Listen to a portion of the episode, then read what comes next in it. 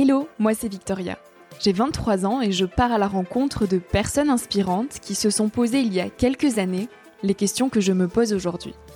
Dans un monde où l'on se cherche, où l'on construit son chemin et où l'on se pose beaucoup de questions sur notre avenir. Alors j'espère qu'écouter le parcours et les conseils de ces personnes qui ont rêvé et osé faire de leur rêve une réalité t'aidera toi aussi à avancer d'un pied plus sûr dans la vie. Si tu souhaites m'encourager dans cette aventure, tu peux participer à ma page Tipeee qui est dans la description pour que je puisse continuer à faire grandir Nouvel Oeil indépendamment. Tu peux aussi laisser quelques étoiles sur iTunes ou Spotify et en parler autour de toi. Pour me suivre au quotidien ou pour m'écrire, je t'invite à me rejoindre sur le compte Instagram Nouvel Oeil et sur le site www.nouveloeil-podcast.com.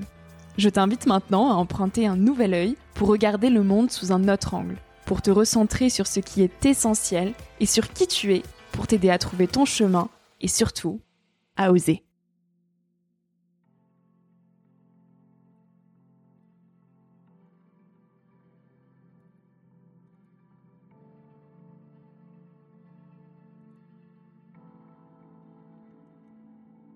Début d'une nouvelle aventure, début d'une nouvelle année, de nouvelles rencontres, péripéties, joies, doutes, cycles début de six mois parisien. Ce départ me noue le ventre depuis plusieurs jours. J'ai du mal à digérer et je me sens un peu stressée. Stress de commencer mon stage, de m'installer à Paris, de commencer un nouveau chapitre totalement inconnu. Mais c'est beau, ça rend la vie piquante et riche. Quitter la maison, faire des au revoir, c'est trouver de nouvelles habitudes ailleurs, c'est grandir, s'élever, avancer dans l'inconnu. Laisser la vie s'infiltrer. Ça va être riche, déstabilisant peut-être. Ça va me mettre à l'épreuve, m'apprendre à me connaître un peu plus, à évoluer, toujours. Mais j'ai peur. Clap, de début de cette nouvelle aventure. Ces mots sont les premiers écrits dans mon carnet en janvier 2021, il y a un an. J'en aurais gratté des carnets cette année. Tous les jours ou presque, j'ai écrit. Écrire est devenu indispensable à mon équilibre, je crois. C'est comme une drogue douce, de celle qui manque lorsque l'on n'a pas eu sa dose journalière. Poser chaque jour mes mots permet de m'ancrer. Alors non, je ne m'installe pas à Paris. Depuis ces lignes, un an s'est écoulé. Chaque fin d'année, je fais des bilans. Et aujourd'hui, je rétrospecte 2021 avec vous. C'est toujours drôle les fins d'année, ou les débuts de nouvelle année, ça dépend comment on les voit. C'est comme tout dans la vie d'ailleurs. On peut voir chaque nouveau chapitre comme une fin ou comme un début, mais les deux sont propices à un bilan. Ces bilans que l'on repousse trop souvent dans nos vies agitées. Qu'est-ce que l'on retiendra de 2021 Qui est-ce que l'on a rencontré? Qu'est-ce qui nous a marqué ou fait grandir? Comment a évolué notre vision de la vie? Et nos ambitions sont-elles les mêmes? Qui étais-je il y a un an? Je dois dire qu'il s'en est passé des choses en un an. Peut-être même plus que n'importe quelle autre année d'ailleurs. Tout s'est emballé, comme on dit. Alors c'est peut-être le moment d'une introspection, d'un arrêt sur image, pour figer ce qui a été, réaliser ce qui est et penser à ce qui sera. J'ai commencé 2021 avec un stage de 6 mois à Paris pour valider mon diplôme, et avec beaucoup de questions en tête. Ces questions liées à une certaine pression sociale que l'on sent sur nos épaules à la fin des études. Et après, qu'est-ce que tu vas faire une fois ton diplôme en poche? Me poser cette question me faisait plus peur qu'autre chose. Alors je me suis accrochée à ce qui me rassurait le plus, mes projets.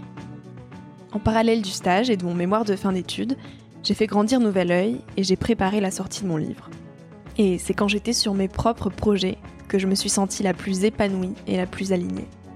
Quand je pensais à Nouvel Oeil, c'est comme si une énergie insoupçonnée se débloquait, avec l'envie toujours plus présente d'y consacrer tout mon temps. À la fin de mon stage, j'ai été tentée d'être aspirée par Paris. On m'a dit que tout irait plus vite là-bas, que tout serait plus simple, que les opportunités fleuriraient. Pourtant, c'est bel et bien loin des grandes villes que j'arrive à toucher un équilibre. Cet équilibre si précaire, si difficile à trouver et encore plus à garder. Quel paradoxe pour moi que de vivre dans une grande ville où tout va vite, où tout nous pousse à la concurrence, quand je prône moi-même l'importance de ralentir et de revenir à soi. En toute franchise, je me sentais à Paris m'éloigner de moi-même. Je ressentais un certain besoin de devoir prouver des choses, de faire sans cesse, pour me sentir exister et entendu. Alors pour allier mes projets, mon mémoire et mon stage, je commençais mes journées de travail à 7h et je les terminais à 21h. Je tenais le rythme parce que mes projets comptaient plus que tout et que Paris a cette fâcheuse tendance à nous maintenir actifs, toujours. Mais vous comprenez bien que ça n'était pas viable. Alors quand on m'a proposé un CDI, j'ai dit non. Vous imaginez la réaction de parents qui cherchent la stabilité pour leur enfant quand je leur ai dit que mes projets n'avaient pas fini de les faire bondir et que c'était dans la création de mes propres envies que je souhaitais vivre. Vous connaissez mon amour pour les questions existentielles et ce goût prononcé pour la liberté. Vous savez, tant nos modes de vie occidentaux ne collent pas avec mes valeurs, et tant il est devenu urgent pour moi d'éveiller les consciences. Comme une nécessité absolue qui serait devenue ma raison de vivre, ma façon de contribuer au monde. Alors quand la fin officielle de mes études est arrivée en juillet dernier, je ne me voyais pas faire autre chose que de multiplier les projets autour d'une seule mission, celle de faire grandir les rêves de notre génération pour rendre ce monde un peu plus doux. Vous l'avez senti, vu, entendu, cette année a été pour moi celle de l'emballement, des propositions en tout genre, des opportunités qui fleurissent. C'est beau et c'est bien, c'est grisant, c'est élévateur, c'est prometteur, ça décuple l'énergie. Mais l'autre côté de l'iceberg, c'est qu'au milieu de tout ça, j'ai beaucoup douté, et énormément travaillé. J'ai eu des périodes de remise en question, parfois trop présentes, qui m'ont empêché de savourer ce que j'étais en train de vivre et de ce pourquoi les autres me félicitaient. Avec cette envie de faire et d'agir vient parfois l'oubli de certaines limites.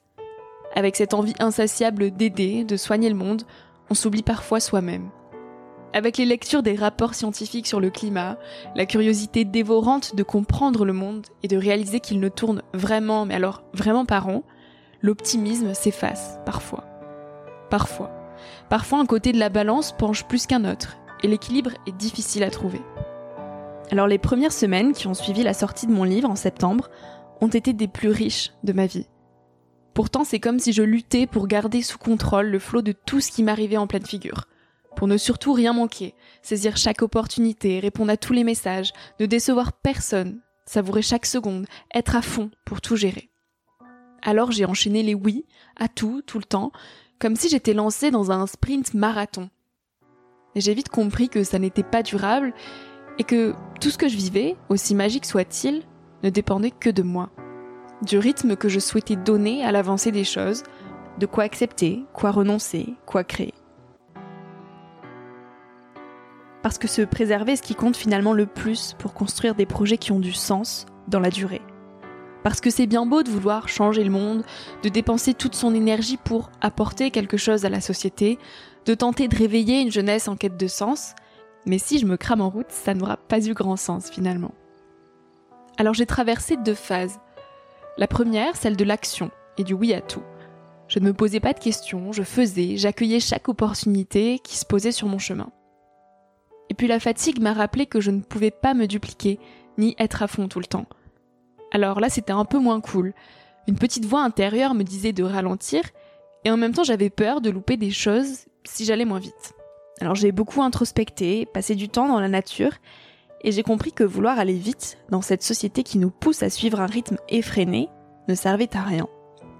Parce que ce que je fais au quotidien est ce qui m'habite, c'est intrinsèque à qui je suis, et qu'il n'y a finalement pas de frontière entre ma vie perso et ma vie pro. Mes projets, c'est moi. Ma vie, c'est mes projets. C'est comme ça. J'ai essayé de lutter contre, de définir un cadre, de séparer les deux, mais je crois que ça ne marche pas comme ça quand on est habité par ce que l'on fait. On y pense tout le temps, nuit et jour, c'est en nous, c'est une pulsion de vie. Et il ne sert à rien d'être rigide, de vouloir absolument créer des frontières, parce qu'on nous dit qu'il y a une vie au travail et une vie pour soi. Je crois que ce qui compte finalement, c'est d'apprendre à trouver un rythme qui nous ressemble, pour garder bien précieusement cette énergie de vie pour continuer de la cultiver et de la faire grandir. Alors ces derniers mois, j'ai appris à faire du tri, à prioriser, à me centrer, à ralentir pour savourer chaque étape de ce que je vis et pour accueillir les prochains mois. Et une certitude est bien là, c'est tout mon temps et mon énergie que je souhaite maintenant focaliser sur Nouvel Oeil. J'ai créé une page Tipeee pour que chacun d'entre vous puisse soutenir cette aventure et je vous ferai un épisode à part entière sur le sujet. 2021, comme pour tout le monde je crois, a donc été rythmé par des périodes. Il y en a comme ça où je reste plusieurs jours à la campagne sans ne prendre aucun train. Je m'enferme dans ma chambre plusieurs heures et je crée une bulle. Je lis et j'écris, je pense. Je bois des cafés et je regarde le soleil se lever, se coucher par la fenêtre. J'écoute de la musique et je pense à tous ces rêves, me demandant lequel réaliser en premier. Je pense au temps, me disant qu'il passe, parfois trop vite. Comme une piqûre de rappel pour ne pas attendre à vivre. Je pensais, un peu naïvement, que les questions existentielles étaient moins présentes à mesure que l'on grandissait. Je crois que c'est finalement l'inverse, elles emplissent. Et plus encore quand je prends le temps, que je coupe les villes, les actions, les prises de parole. Quand je prends le temps de penser, juste de penser, les questions amènent les questions.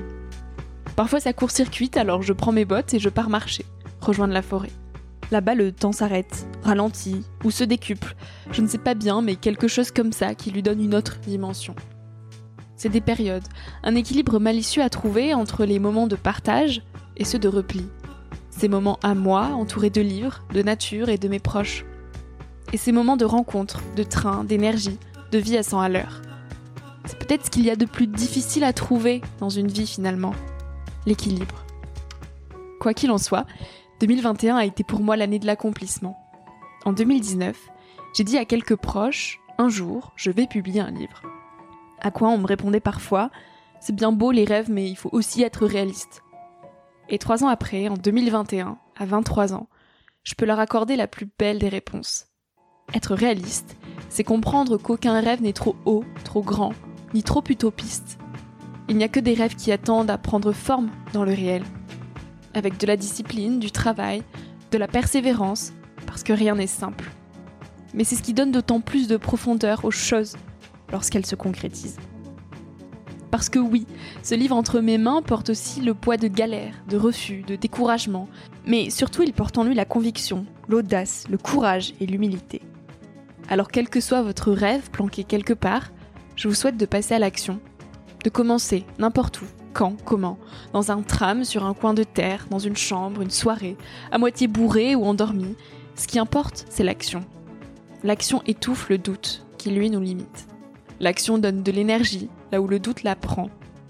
L'action entraîne l'action et fait barrière aux peurs. Alors pour 2022, je vous souhaite de ne plus douter, mais de faire confiance. Laissez-vous surprendre parce que la vie sait nous émouvoir quand on lui fait confiance et quand on se fait confiance. Je crois qu'avoir cru en moi est le plus beau des cadeaux que je me sois permis, et cet accomplissement représente bien plus que quelques pages. Il a ouvert une porte, celle de tous les possibles. Alors en 2022, je n'ai d'autre envie que de préserver cet équilibre dans la réalisation de mes rêves, tout en me sentant libre. Libre de mes choix, de mes actions, de mes envies. Je veux des bras ballants à travers la fenêtre d'une voiture qui roule au milieu de la nature. Je veux des chants d'oiseaux au réveil. Je veux sentir l'odeur du café et des tartines grillées depuis un lit de campagne. Je veux de la simplicité et de la sobriété. Des rencontres qui repensent ma façon de voir la vie. Des projets qui changent le monde. Je veux agir pour rendre ce monde un peu moins brut. Je veux de l'amour. Je veux m'émerveiller des couleurs du ciel. Je veux des trains qui avancent, des paysages qui défilent.